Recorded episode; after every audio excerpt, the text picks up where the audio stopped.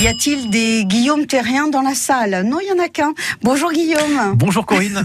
Guillaume, le plus jeune champion de France d'orthographe et créateur du site orthodidacte.com. Oui, je dis ça en souriant, mais on va s'intéresser aujourd'hui au pluriel des noms propres qui désignent des personnes.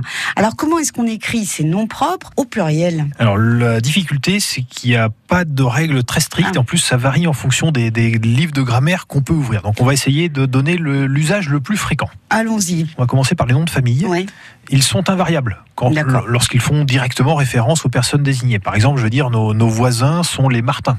Mhm, hein. on, va, mhm. on va dîner chez les Martins ce soir. On met pas d'S à Martin. C'est pareil pour le prénom Et C'est pareil pour le prénom. Bon, pour reprendre votre introduction, y, a- y a-t-il des Corinne dans la salle On ne met pas d'S à Corinne. Ok. Bien. Je vous recommande d'appliquer aussi ce principe lorsque les noms désignent des œuvres littéraires. Par exemple, euh, j'ai une étagère avec tous les Flaubert. Pas d'S à Flaubert. Pas d'S. Il y a un Mhm. F majuscule, mais pas d'S à Flaubert. Mhm. Même chose si je dis le musée expose des Chagall. Un, Ah, Ok. un C majuscule, mais pas d'S. Très bien. Mhm. En revanche, on emploie couramment le S de pluriel dans les noms de familles illustres, dans les lignées, dans les dynasties. Par exemple, les Bourbons. On les met un S Bourbons, à la ouais, fin, on met un ouais. S dans ce cas-là, Bourbons, les Capets, les Bourbons, etc. D'accord. Alors malheureusement, on ne le fait pas si ce sont des noms qui viennent euh, d'une langue étrangère, par exemple les Grimaldi, les Habsbourg.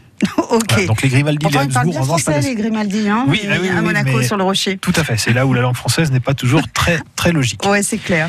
Et ça gagnerait un petit, un petit peu à uniformiser tout ça. Bon, de plus, je dirais que quand on emploie un nom propre comme un nom commun, par exemple en disant euh, ces chercheurs talentueux sont de véritables Einstein, dans ce cas-là, on peut mettre un S, c'est courant, mais c'est toutefois pas obligatoire, ça dépend là encore des livres de grammaire qu'on va ouvrir. Mhm. Et on, on peut en mettre un. Mais on met quand même une majuscule à Einstein. Oui, dans ce cas-là, oui. Ok. Alors, dans certains cas, les mots perdent carrément leur majuscule au profit d'une minuscule, mais dans ce cas-là, les mots sont référencés dans le dictionnaire dans la partie non commun. On a par exemple le mot égérie, le mot mécène. Ce sont des noms propres initialement. Le mot Apollon, un bel, un beau jeune homme, un Mhm, Apollon. mhm, Au mhm. départ, c'est un nom propre qui a une majuscule. On trouve aussi le mot dans la partie non propre du dictionnaire, mais on le trouve aussi dans la partie non commun. Dans ce cas-là, il y a une minuscule. Et dans ce cas-là, on met un S comme si c'était un mot tout, tout à fait normal. Donc des Apollons, A minuscule, S à la fin, des Hercules également.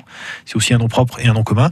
Ok. Des Hercules en tant que nom commun, H minuscule, et un S à la fin. Comme vous êtes fort euh, comme Hercule, vous revenez la semaine prochaine. Avec grand plaisir. Comme des Hercules, alors on dira avec, un des S à la Hercules, fin. H minuscule, S à la fin.